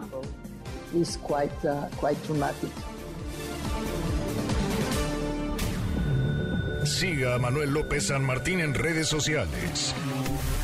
Twitter, Facebook y TikTok. M. López San Martín. Continúa con la información con Manuel López San Martín en MBS Noticias. MBS Noticias con Manuel López San Martín. Continuamos. Seguimos casi, llegamos a la media la hora con 28, después de mucho jaloneo, después de demandas, incluso amagos de demanda, después de que algunos la creyeron al principio y después dudaron. Elon Musk ha confirmado que sí, va a comprar Twitter, toda esta red social. Javier, querido Javier Matuk, experto en estos temas, temas de tecnología. ¿Cómo estás, Javier? Hola Manuel, muy bien, muchas gracias, gusto saludarte. Igualmente, entonces siempre sí, ¿verdad? Siempre sí la va a comprar Elon Musk. Pues mira, él tiene hasta el viernes, este, pues hasta mañana a las 5 de la tarde, hora ahí del Pacífico, para, digamos, confirmar la compra, pero bueno, es un hecho que sí, eh, y seguramente tú viste y mucha gente se dio cuenta de lo que estuvo tuiteando el buen Elon Musk, que llegó a las oficinas eh, de Twitter ahí en el centro de San Francisco, con un lavabo, no sé si viste esa imagen, ese video de unos ¿Por qué con un lavabo? Sí lo vi, que te andaba cargando un lavabo, como si hubiera pasado antes a una tienda y lo llevara para su casa.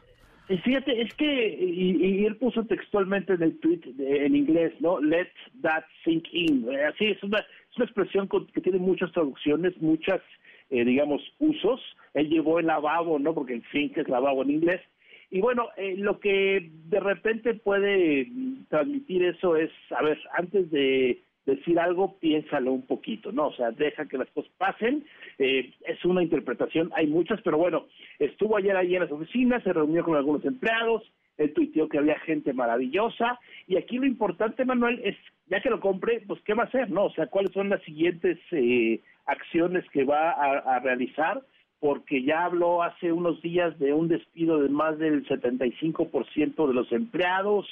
Eh, luego ayer puso otro tweet eh, diciéndole a los anunciantes de Twitter que va a cambiar mucho y que va a ser un lugar donde van a poder, digamos, no lo dijo textual, ¿no? Pero donde va a poder cualquier persona decir lo que quiera, sin libertinaje. En fin, yo creo que Twitter toma una dimensión eh, extra para nosotros en México y en muchos países por su carácter político, ¿no? Aquí Twitter no era nada político, era una red de usuarios muy simple y ahora pues todos los, pues, digamos, toda la gente pública la usa para vertir opiniones, comentarios y bueno, todo lo que vemos todos los días. Oye, Javier, sobre el precio, ¿sí son 44, 44 mil millones de dólares o cuánto, en cuánto quedaría? Eh, en esos 44 mil millones de dólares es la oferta inicial y es la oferta que se mantiene. Y es la oferta que si no paga le ponen una multa creo que de 10 mil que tenía que pagar nomás por no comprarlo, ¿no? Pues Entonces creo que ha sido un, largo trayecto desde que, anunció que podría comprar Twitter hasta el día de mañana que seguramente ya será oficial y de aquí en adelante, bueno, ya por supuesto mucha gente está esperando que regrese la cuenta de Donald Trump, ¿no? Que lo, corrieron. Eh, yo creo que tiene una papa caliente en sus manos Simon Musk.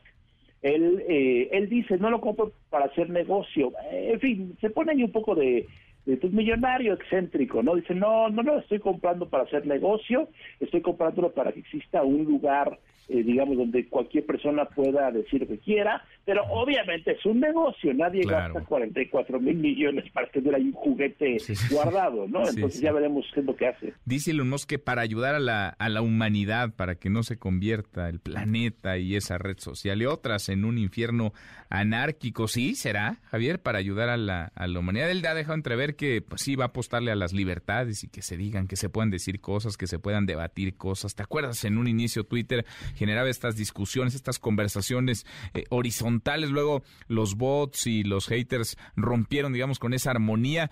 ¿Será que Twitter podría volver a ser ese espacio de discusión, de debate, de libertades?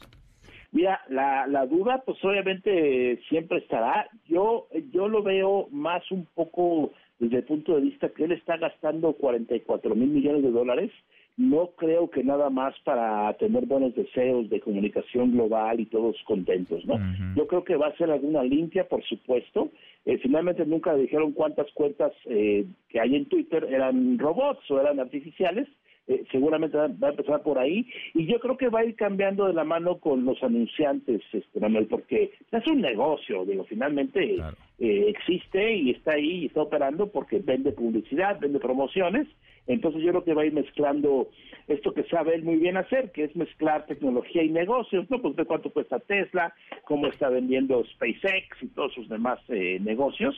Eh, yo creo que no creo que sea tan utópico el asunto de vamos a ser un, un mundo mejor porque ya compré Twitter, sino que estará mezclando, seguramente hará cambios importantes, eh, por supuesto, para, no sé, para asentar su presencia en Twitter, para decir ya llegué y ahora yo mando, pero bueno, todo está por, escribirse y lo más interesante es que Elon Musk sigue tuiteando mucho, ¿no? Entonces ahí deja entrever lo que va a hacer, lo que no va a hacer.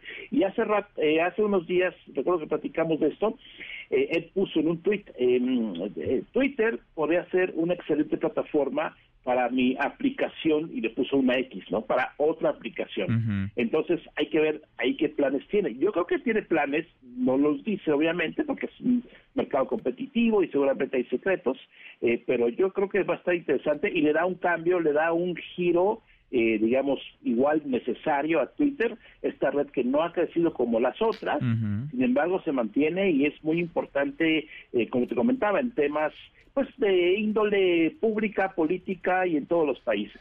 Oye, Javier, para los usuarios, para quienes tenemos Twitter, ¿significa o significará algún cambio en el, en el corto plazo? ¿Todo va a seguir igual? Yo creo que todo va a seguir igual, no, puede cambiarlo de golpe, tiene que ser un cambio gradual, si se va a cambiar algo. Lo, lo máximo que vimos hace unas semanas es la posibilidad de editar tweets, ¿te acuerdas que eh, hoy no se pueden editar los tweets. Estaban lanzando este servicio nada más para cuentas norteamericanas en una primera etapa. Seguramente en las siguientes semanas ya estará liberado, espero que para todo el mundo, porque es importante poder de repente editar un tweet que te equivocaste, algún error de dedo o algo así. Y ojo, es muy importante, Manuel, que si yo edito un tweet, va a decir, está editado, ¿no? Como, como sucede en otras redes sociales, para que no haya dudas, sobre todo por pues, todas las declaraciones que hay ahora en temas tan álgidos como la política, eh, si alguien escribe un tuit y lo edita, tú vas a poder darte cuenta y en la pantalla, en tu pantalla va a decir editado y vas a poder consultar el tuit original y cómo quedó. Pero bueno, finalmente eso yo creo que va a ser el cambio inmediato. Lo demás no hay que preocuparse, seguiremos con nuestra cuenta, tuiteando, leyendo, contestando. Que se preocupen los bots, Manuel, ahí sí, igual eh, algo pasa. Pues sí, vamos a ver. Por lo pronto, Elon Musk se va a quedar con esta red social. Ojalá se acaben los bots o por lo menos se les puede identificar porque a cómo sabotean la conversación pública. Querido Javier, gracias. Muchas gracias como siempre. A ti, Manuel, muchas gracias y un saludo para todos. Un saludo es Javier Matú, 44 mil millones de dólares, lo que va a pagar Elon Musk. Mañana, se espera que mañana a las 5 de la tarde, tiempo de Nueva York, se consolide esta compra y Twitter pase a manos de manera definitiva de Elon Musk, el dueño de Tesla. La hora con 36 cruzamos ya la media pausa, volvemos, hay más.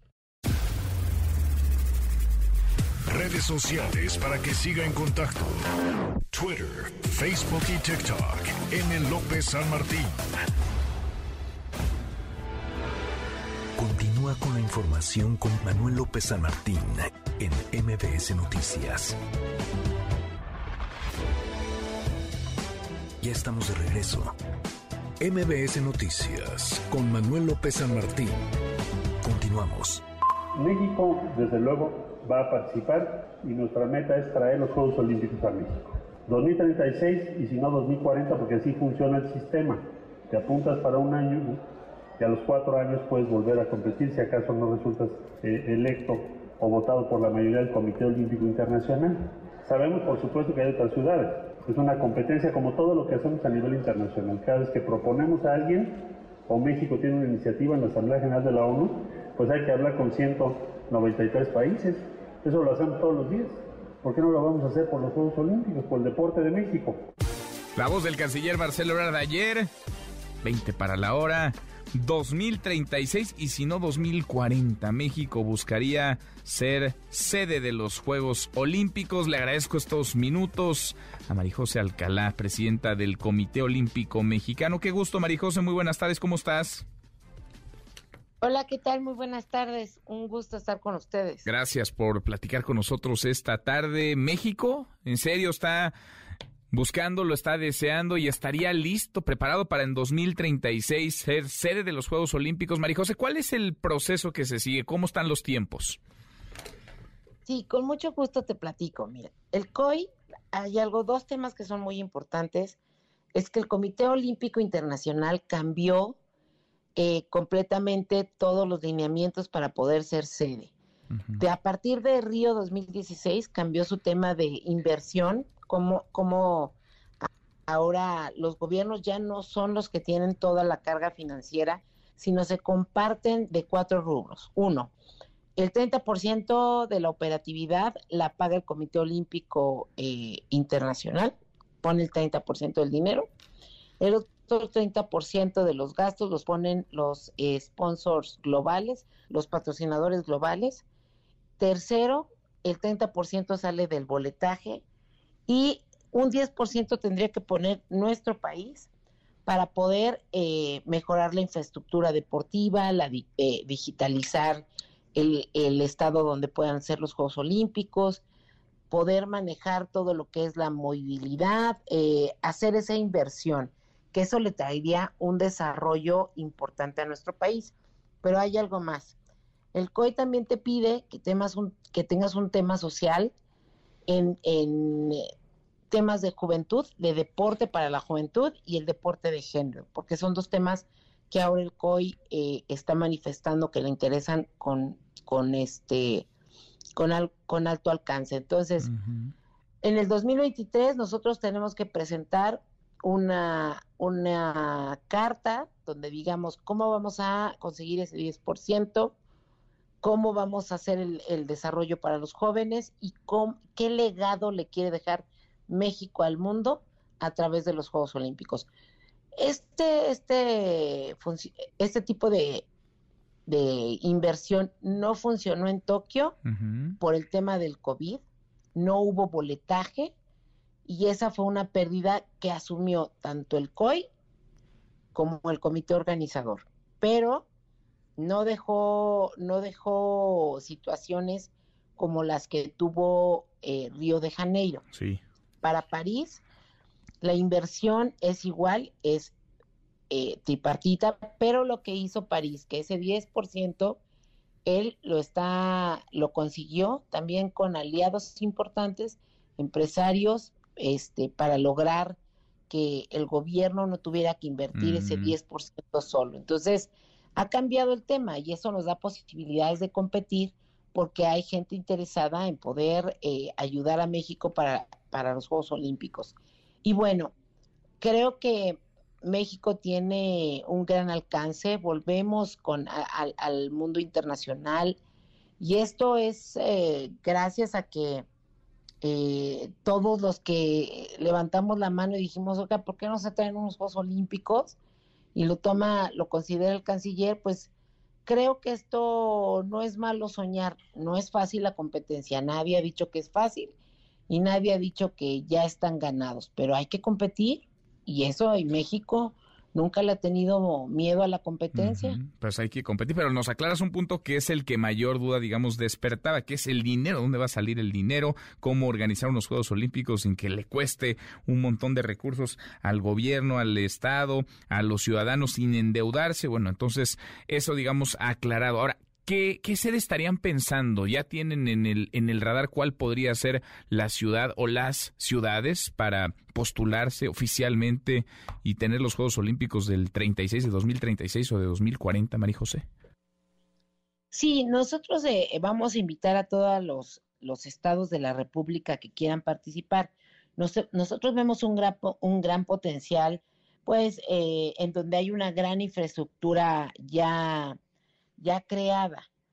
¿Por qué? Porque también el COI dice, a ver, si tú tienes un estadio de básquetbol de 10 mil personas y este necesita ciertas remodelaciones, que los baños, que mejorar la, la, madera de la, de la cancha, no hay problema, te lo aceptamos, nada más remodélalo, ya no tienes que construir, entonces eso sería muy bueno para nosotros y yo creo que de los estados que son fuertes, pues son Baja California, Jalisco, Nuevo León, para poder eh, este, ser sedes de, de, unos Juegos Olímpicos. Mm, bien. Ahora, ¿cuándo tendría ya México, digamos que formalmente eh, postularse, lanzar la candidatura? ¿Cómo estarían los tiempos digamos, para tener la justa de 2036? ¿Cuándo es el sorteo? ¿Cuándo la definición, María José?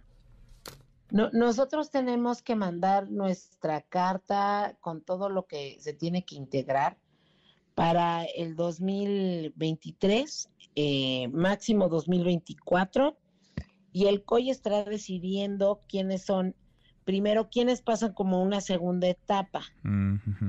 Quiénes, él dice, a ver, de estos 10 países, estos cuatro están cumpliendo con todo o tienen más condiciones o tienen más posibilidades. Y estaría anunciando las nuevas sedes para el 2028. 2028 anunciarían, pero desde 2023, 2024 máximo tendríamos que tener, digamos, claridad de por dónde, de por dónde va la ruta. Pues interesantísimo, por lo pronto México levanta la mano, quiere ser sede de los Juegos Olímpicos. Ojalá, ojalá y sobre todo con este esquema que nos platicas, en donde ya no cuesta o ya no genera un endeudamiento para el país sede, para el país organizador. Marijose, gracias, gracias por estos minutos. Al contrario, un abrazo. Otro para ti. Gracias, Marijose Alcalá, la presidenta del Comité Olímpico Mexicano. Luciana Weiner, en MBS Noticias. Luciana, querida Luciana Weiner, qué gusto saludarte como cada semana. ¿Cómo te va? Hola Manuel, el gusto todo mío, un gusto saludarte. ¿Qué temas, qué temas traes, Luciana? Temas fundamentales que de pronto, entre tanto ruido que pasa en la cosa pública, quedan relegados, pero son los temas que realmente le importan, le preocupan a la gente. Justicia, impunidad, Luciana. Sí, de hecho, cada vez estoy más segura que estamos poniendo el ojo en el lugar equivocado, Manuel. Nos vamos con la corriente, con la coyuntura, con los dimes y diretes y se nos va el fondo. Pero nosotros en este espacio la verdad que siempre tratamos de ponerle como cara a las historias, caras a las cifras y hoy vamos a hablar literalmente de numeritos porque México Evalúa hizo un esfuerzo que a mí me parece muy importante y que creo que deberíamos haber hecho desde el periodismo que tiene que ver con individualizar el tema de la impunidad por estado, por delito, es decir, nos lo pasamos diciendo que en México nueve de cada diez delitos no se castigan, lo cual es cierto, dice mucho, pero también es una generalidad. Cuando empezamos a ver las pequeñas digamos, matices que hay en cada delito, la verdad es que hay cosas bien interesantes. Por ejemplo, en feminicidio, Guanajuato tiene un 80% de efectividad, ¿no? Contra otros estados que tienen un 100% de impunidad, como es Nayarit, por ejemplo. Entonces, hoy, si te parece, revisamos la cifra fina, los detalles, y eso te deja ver además, por ejemplo, en dónde está poniendo el ojo los estados, los gobiernos estatales, la verdad, muy interesante y mucho de qué platicar. Muy interesante. Vamos a escuchar tu trabajo y seguimos, seguimos en esta conversación, Luciana. De cada 10 delitos, repito, 9 de cada 10 no se investigan en el país o quedan en impunidad. 99 de cada 100 crímenes no se resuelven en México. 9 de cada 10 delitos no se castigan. Es un dato que hemos escuchado y repetido cientos de veces. En México, el 99% de los delitos no se castigan. ¿Pero sabemos qué delitos se investigan menos? ¿En qué estados? Se lo pregunto a Cristel Rosales, coordinadora del programa de justicia de México Evalúa. Aunque teníamos cinco años midiendo la impunidad, no habíamos logrado diseccionar la impunidad. No es lo mismo que un caso, digamos, que se cometió en la calle, por ejemplo, de un robo menor, de un robo simple, donde no hubo violencia. No es lo mismo ese caso que un caso de una desaparición de una persona o de un homicidio o de un feminicidio. Entonces, en ese sentido, nosotros teníamos pues ya el firme interés de poder profundizar el análisis. Este análisis a profundidad presentado en el informe Hallazgos 2021 revela datos como el siguiente. En términos generales, los tres estados con menor impunidad son Yucatán, Baja California y Chiapas, con tasas de entre 69.5% y 79.5%.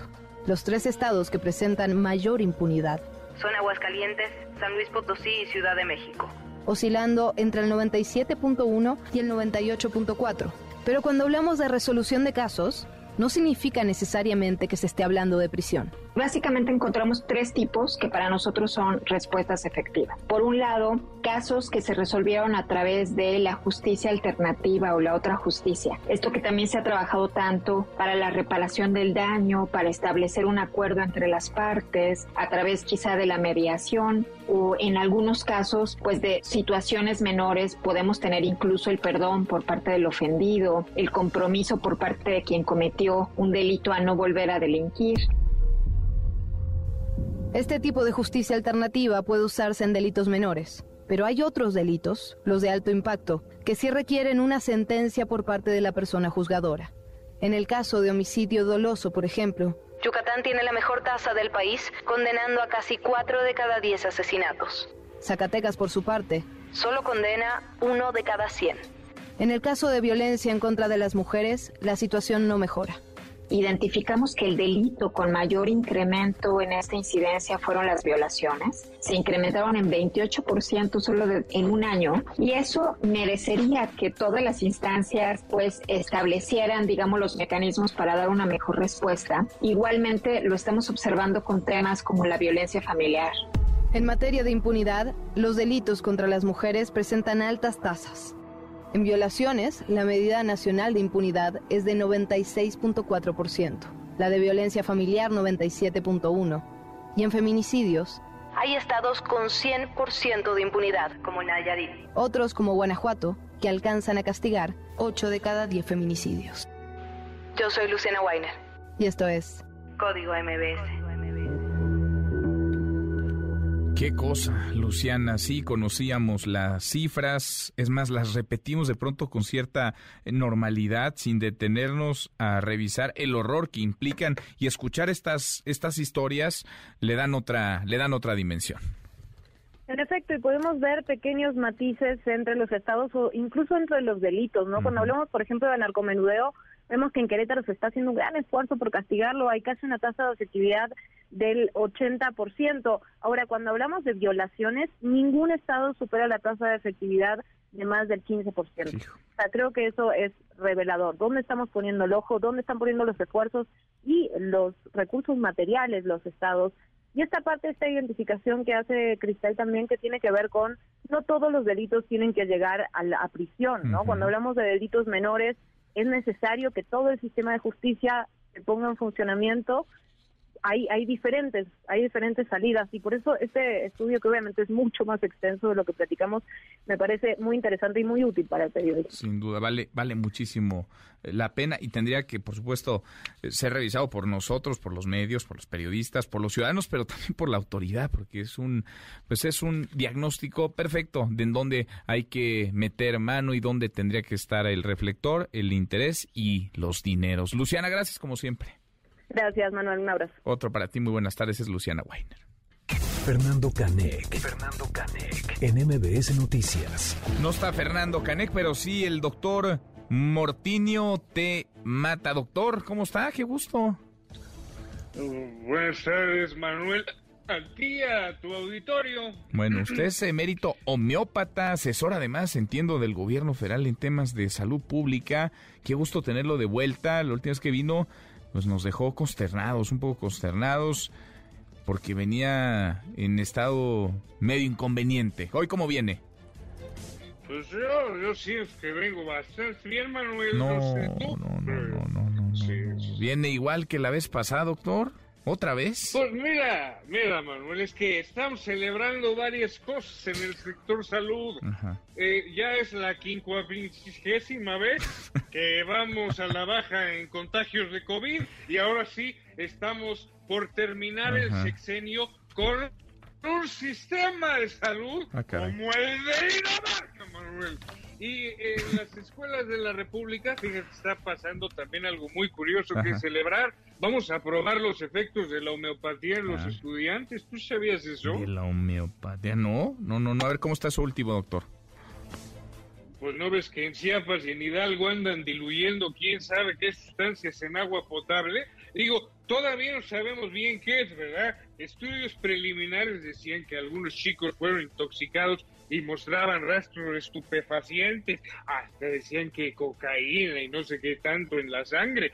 Pero mira, si aplicamos el principio homeopático correcto y la dosis apropiada, vas a ver mejores resultados en el estudiantado. Y yo lo aplico todos los días, ¿eh? Por cada copita de tequila me echo un litro de agua. Ahorita, por ejemplo, ya me tomé un galón. De agua, un galón de agua. No, no de tequila. Ah, Pero así, ligeramente utilizado como estoy, yo ejerzo muy bien mi profesión, Manuel. Cosa que si sucede de igual manera en las escuelas, pues va a haber muchos estudiantes muy despiertos, van a estar hasta mordiendo las paletas de sus bancas y arañando las paredes, pero con mucha energía, igualito que como están las corcholatas y los gobernadores que las promueven. Oiga, pero, a ver, no, no, no, a ver, pero eso es, eso es alarmante, no es muy alarmante, puede ser un problema grave de salud pública. No, pero no estás oyendo lo que te digo. Eso no va a ser problema. ¿Sabes por qué? Porque el presidente ya prometió que tendremos en los próximos años un sistema de salud de primera. Digo, todavía ni logramos reabastecer de medicamentos faltantes, pero las promesas incumplidas también sirven de medicina, levantan el ánimo de la gente, Manuel. Mira, por ejemplo, el caso de Murillo Karam, lo metieron a la cárcel y ya se puso malito como todos los políticos que pisan el bote, pues siempre se les afecta su corazoncito, ¿verdad? ¿Por qué? Pues porque no hay promesa de que vayan a salir, por lo menos antes de que acabe el sexenio vigente. ¿Sabes cómo se llama ese padecimiento que sufren los políticos encarcelados? No, no, no. ¿Cómo se llama, doctor? expiatoritis aguda. Y se cura cuando los poderes fácticos pactan otras cosas a puertas cerradas y negocian las salidas, pero creo que ya te lo dije antes y te lo reitero y confirmo esta vez. Esta transformación que estamos viviendo es también un tratamiento homeopático son gotitas de buenas intenciones diluidas en un mar de impunidad. Pero bueno, Manuel, yo te dejo porque ya tengo un paciente que me está esperando. Pero antes de irme quiero pedirte, quiero pedirte que brindes conmigo, Manuel. Ojalá que lo piense dos veces el paciente que lo está esperando. Yo estoy trabajando, doctor, no no bebo, no tomo en horario laboral. ¿Eh? Pero bueno, pásalo usted bien. Salud, salud, doctor. Salud. Manuel. Salud a ti a todos los que escuchan. Gracias, es, es Fernando Canek. Ya pero nos vamos, revisamos lo último de la información. En tiempo real. Militares detenidos por Ayotzinapa listan contraataque después de revelaciones de Encinas. El Heraldo de México. Adán Augusto López descarta que su gira por la República sea una campaña rumbo a la presidencia.